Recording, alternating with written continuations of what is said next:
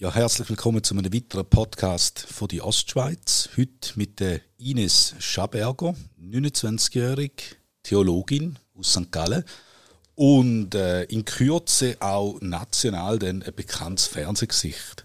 Herzlich willkommen. Dankeschön, ich freue mich sehr, da zu sein.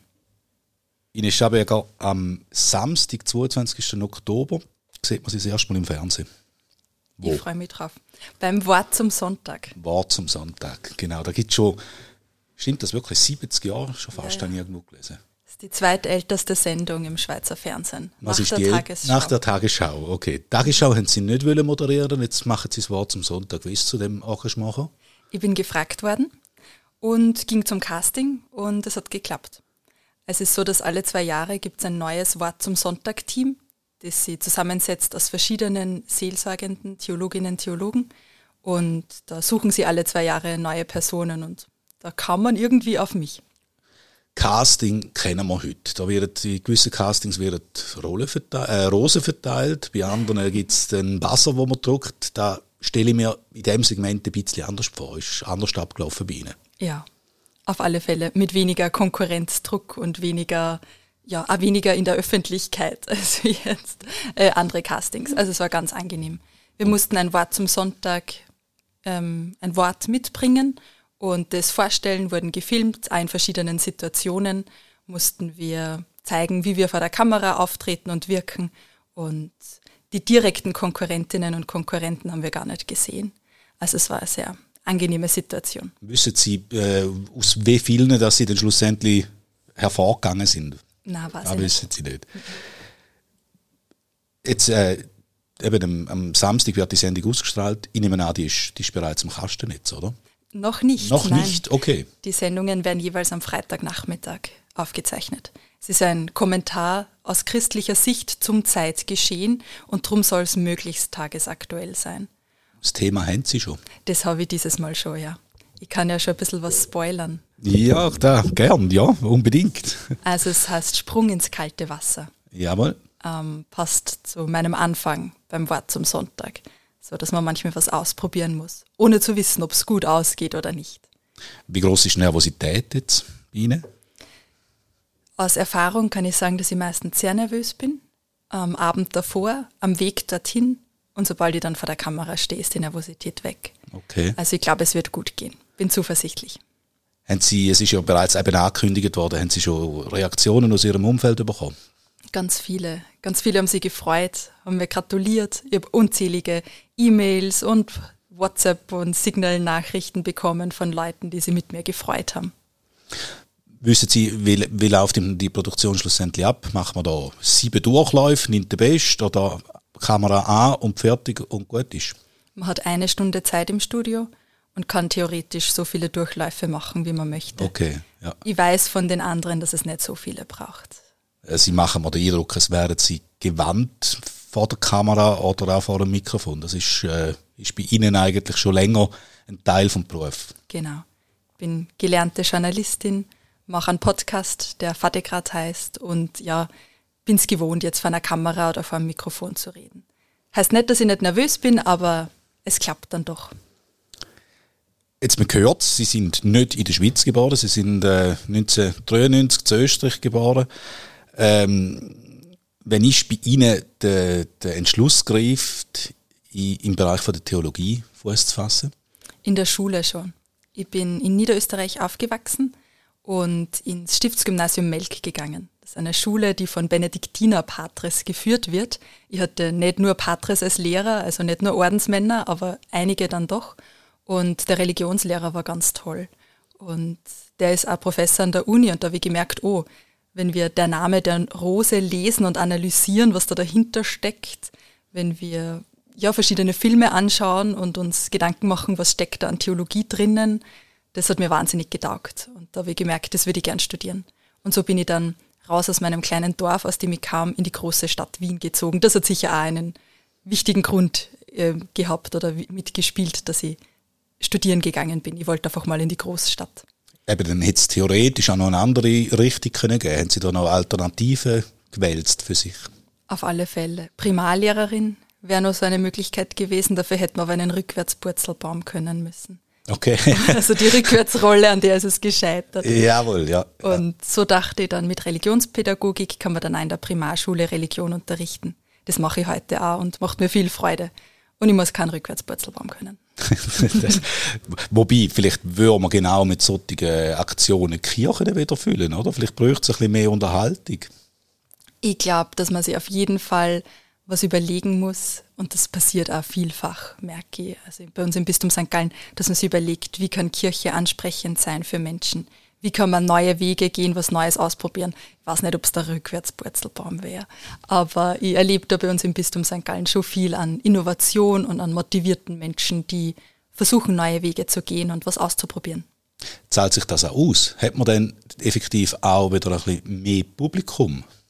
Die Frage ist, zahlt sie was nur aus, wenn man mehr Menschen erreicht? Da können Sie ja unter anderem jetzt eben übers Fernsehen, Sie haben es angetönt, einen Podcast machen Sie ja noch. Was, können Sie das Wirkungsfeld ein bisschen umreißen? Was beinhaltet Ihre Tätigkeit alles? Als Theologin kann ich ganz viele spannende Sachen machen. Ich bin einerseits Seelsorgerin in Gosa. Ähm, dort mache ich vom Religionsunterricht bis zur Erstkommunion und Firmenvorbereitung für die jungen Erwachsenen bis hin zu Gottesdiensten im Altenheim, ganz vieles. Da taugt mir wahnsinnig daran, dass ich mit so vielen verschiedenen Altersgruppen in Kontakt komme und Kontakt habe mit so vielen Menschen. Dann mache ich einen Podcast, Vatergrad. Ähm, da fragen wir Menschen, warum sie tun, was sie tun und wie sie geworden sind, wer sie sind. Bezahlt wird der Podcast von der katholischen und der reformierten Kirche der Kantone St. Gallen und Appenzell und die möchten auch aufzeigen, wo Kirche drinnen steckt, wo man es vielleicht nicht erwarten würde. Also wir berichten dann über die Spitalseelsorge zum Beispiel oder Gefängnisseelsorge, also wo Kirche was für die Menschen tut, wo man es vielleicht gar nicht damit rechnen würde. Und die dritte Sache, die ich noch gemacht habe, war das Jubiläum 175 Jahre Bistum St. Gallen, also 175 Jahre Kirche bei uns in der Gegend. Das habe ich koordiniert als Geschäftsführerin. Und jetzt, weil es ja selber nicht mehr äh, gibt, äh, ist es ihnen langweilig geworden und darum dann das Casting. So circa. So circa, ja, genau. Ähm, ob man dann am Sonntag, äh, nein, am Samstag, beim Wort zum Sonntag, den Bürzelbaum wird sehen, da wage ich jetzt einmal zu, äh, zu bezweifeln. Wissen Sie, wie viele wie viel, äh, Leute das die Sendung überhaupt schauen? Mhm, 350.000. Okay, dann wäre ich auch ein bisschen nervös. Ja, bei einer Sonntagspredigt, also ich darf auch predigen im Gottesdienst bei uns in Gosa, sind natürlich weniger Leute. Ähm, bin gleichermaßen nervös. Wobei ich möchte auch für die wenigen, also wenn es weniger sind, ähm, als 350.000. Man spürt dann fast noch die einzelnen Blicke oder, von der Kirchenbank. Zum Beispiel. Ja. Mhm. Wobei, da wäre dann nicht nur noch einfach vor Ort, sondern das äh, heute üblich, dass man das auch äh, elektronisch ausstrahlt, äh, audiomäßig, oder? Genau, es gibt einen Podcast. Ja, kann man auf der Webseite nachhören. Mhm. Wir haben es angetönt, jetzt das Gefäß, das Wort zum Sonntag, ist fast doppelt so alt wie Sie. Mhm. Sicher doppelt so alt wie ich. Ähm, wieso denken Sie, hat so etwas heute überhaupt noch Platz? Oder muss noch einen Platz haben? Ja, das ist eine sehr gute Frage, weil wenn man das Format anschaut, es wirkt wirklich aus der Zeit gefallen. Mhm. Dreieinhalb Minuten spricht einfach eine Person zum Zeitgeschehen. Ähm, ich finde, man kann es ein bisschen vergleichen mit Insta-Live-Videos. Also wenn man auf Instagram, da reden Menschen einfach in die Kamera längere Zeit. Also das Format kam fast ein bisschen wieder zurück, habe ich das Gefühl. Aber es ist tatsächlich einer der letzten Kommentare, die es im Schweizer Fernsehen gibt. Und ich glaube, es ist deswegen ein wichtiges Format, weil es wichtig ist, die großen Fragen der Menschheit nicht zu vergessen. Weil es wichtig ist, dass es Leute gibt, die kritisch nachfragen, die dahinter fragen, hinter der Fassade. Und das möchte ich ja tun. Ich liefere sicher keine vorgefertigten Antworten. Vielleicht im Vergleich zu früher, ich werde sicher nicht bepredigen, den Leuten sagen, was sie tun sollen oder so, aber ich möchte Fragen wachhalten und Leute zum Nachdenken anregen. Was sind für Sie so die, die wesentlichsten Fragen, wo Sie sich vielleicht auch selber dauernd stellen? Ganz lang habe ich mich gefragt, macht Sinn, was ich tue? ich geboren in Österreich, die Menschen, viele hier geboren in der Schweiz, wir leben in einer so privilegierten Situation. Uns geht so gut. Ähm, und das bringt, finde ich, eine Verantwortung mit sich. Meine Oma hat sich noch nicht aussuchen können, was sie gerne für einen Beruf haben möchte. Ja, die war Bergbäuerin und das war völlig klar, die wird auch Bäuerin und dann Kellnerin. So, ich durfte mir aussuchen, was ich studiere, wurde unterstützt von meinen Eltern und so. Also ähm, wir lieben es gerade mit den Protesten im Iran, wo ähm, Frauen überhaupt nicht das tun können, was sie möchten, ja, ähm, um ihr Leben bangen müssen. Und ich glaube, das bringt, birgt eine große Verantwortung. Darum ist eine der Fragen, die mir immer gestellt habe, ist, was mache ich aus meinem Leben? Was, was möchte ich erreichen oder auch Gutes in die Welt hineintragen? Das ist so eine Frage zum Beispiel. Ich glaube, dass wir in unserem Alltag so gestresst durchs Leben laufen, dass man oft vergisst, sich das zu fragen, warum tue ich eigentlich, was ich tue? Macht Sinn. Haben Sie das Gefühl, dass die Fragen jetzt vielleicht noch ein bisschen ähm, mehr aktueller geworden sind? Eben, wir, wir haben gewisse Krisenzeiten hinter uns, stecken auch noch in gewisse Krisen drin. Also die Gesellschaft hat sich ja schon irgendwo in einem gewissen Sinn verändert. Das, ähm, man hat manchmal das Gefühl, das Glück ist ein bisschen abhanden gekommen. Mhm. Oder das Glücklichsein. Ja, ich glaube, dass es für viele Menschen, auch für mich, ganz schwer ist, mit diesen Krisen umzugehen. Ja. Nach der Corona-Krise kam der Angriffskrieg auf die Ukraine und man fragt sich, was passiert jetzt als nächstes? Ja, was kommt jetzt noch so? Das, ich verstehe es total, dass bei vielen die Leichtigkeit fehlt. Ja. Und ich kann mir vorstellen, oder was ich erlebe, ist diese Polarisation der Gesellschaft. Ja. Dass nur, wenn man ganz laut schreit und möglichst in eine Richtung schreit, wurscht ob links oder rechts, dann wird man gehört. Und ich glaube, da sie zu fragen, was hält unsere Gesellschaft zusammen, was verbindet uns als Menschen, das ist, wären auch so zwei Fragen, die mir wichtig sind. Da müsste ja eigentlich gerade die Kirche vorpreschen und sagen, hey, das ist jetzt genau wieder unsere Phase, jetzt können wir wieder einen Halt bieten. Wir sind äh, für alle da, können zu uns, wir, wir, wir zeigen euch Perspektiven aus. Ähm, wie haben Sie das erlebt in den letzten zwei Jahren? Hat es da Zuläufe gegeben? Dass Leute wieder mehr versuchen, irgendwo einen Halt eben in der, in der Religion zu finden. Also das eine ist tatsächlich, dass Kirche einen Ort bieten möchte für alle Menschen. Kirche ist marketingtechnisch eigentlich sehr schlecht unterwegs. Heutzutage konzentriert man sich eher auf eine bestimmte Zielgruppe. Man hat ein Produkt und definiert dann genau, wer ist der ideale Kunde, wer ist die ideale Kundin und schneidet das Produkt dann zurecht für diese eine Zielgruppe. Ja. Und Kirche möchte einen Raum für alle bieten. Das macht es dann auch aus marketingtechnischer Sicht schwierig. Schwierig, ja. Ähm, weil eine Kirche kein Produkt hat, in Anführungszeichen, ja, sondern einen Lebensstil, ein Glaube dahinter. Ähm, das ist das eine. Corona hat auch in der Kirche vieles an Umbruch gebracht. Digitalisierung auf jeden Fall vorangebracht. Livestream-Gottesdienste und so weiter.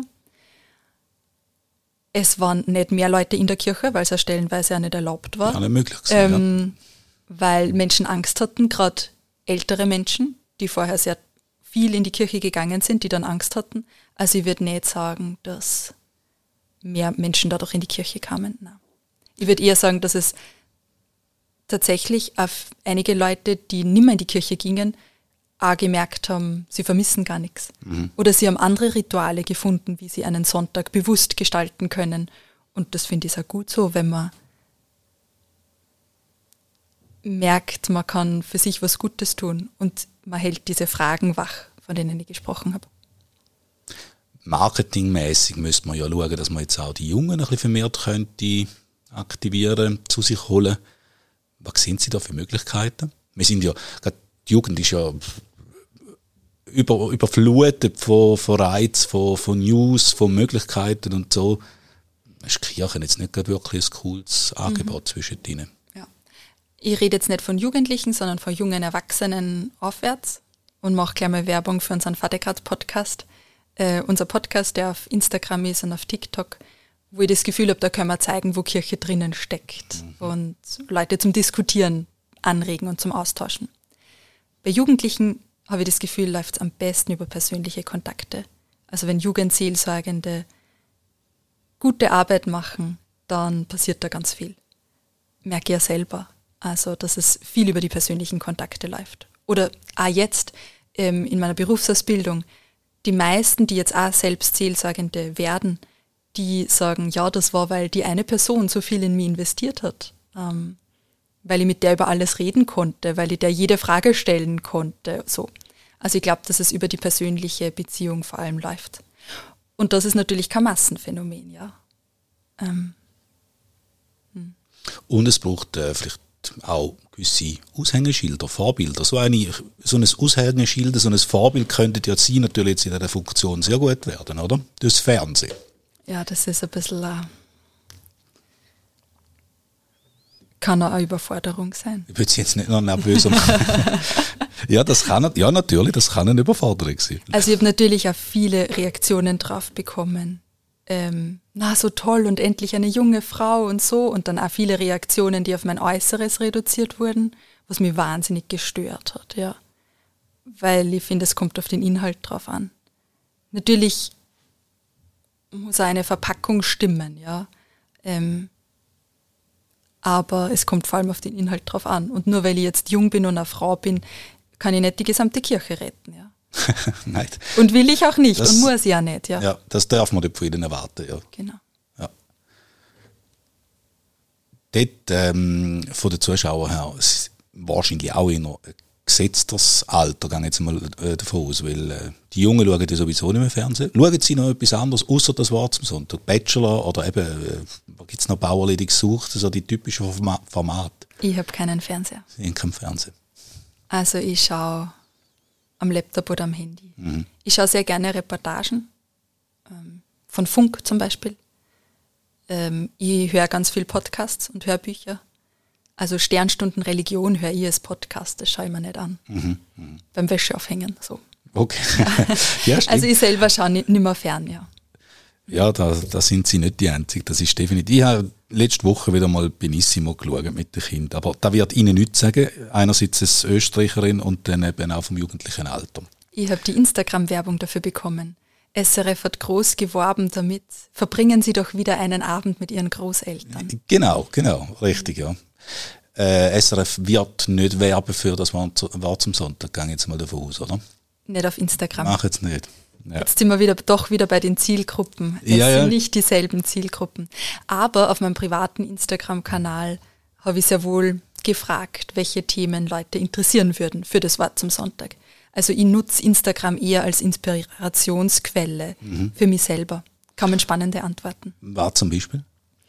Ähm, LGBTQ+, ähm, Frauen in der Kirche, Thema Diskriminierung, äh, Polarisierung in der Gesellschaft. Den Rest müsst ihr nachschauen. Ich habe mir die Liste aufgeschrieben und gedacht, die arbeite ich jetzt dann mal ab. Gibt es da wahrscheinlich auch Themen darunter, wo Sie entweder Sie selber oder allenfalls sogar das Fernsehen sagt, da langen wir nicht an, da kann man sich die Finger verbrennen? Ich bin grundsätzlich völlig frei in der Themenwahl aber bespreche es vorher mit einem Redakteur vom SRF, also mit dem Norbert Bischofberger. Mhm. Und ich glaube nicht, dass ein Thema völlig tabu wäre. Da hätten Sie auch keine Angst vor gewissen Reaktionen, wo es geben wird. Ich glaube, ich traue mich nur was zu einem Thema zu sagen, wo ich ja inhaltlich sattelfest bin. Ähm, und bin grundsätzlich eher ein verbindender Mensch. Also von mir kann man keine keinen Rundumschlag gegen alles erwarten. Ja. Das wichtigste Thema am Fernsehen ist ja schlussendlich eigentlich, äh, was zieht man an? Es hat ja schon äh, Newsmoderatoren gegeben, die haben können über das Weltgeschehen berichten, aber schlussendlich ist die Farbe der Krawatten ist das Thema nachher gewesen. Ja. Ist das äh, thematisiert worden auch? Natürlich. Bei, natürlich, okay. Und Sie wissen auch schon in dem Fall, was Sie was hier anliegt. Ist schon fixiert. Ist schon ja. fix. Einfach irgendetwas, wo ein Bürzelbaum möglich müsste sein. Genau. Und keine Krawatte. Und keine Krawatte. Was ist äh, Ihre persönliche Definition von Glück?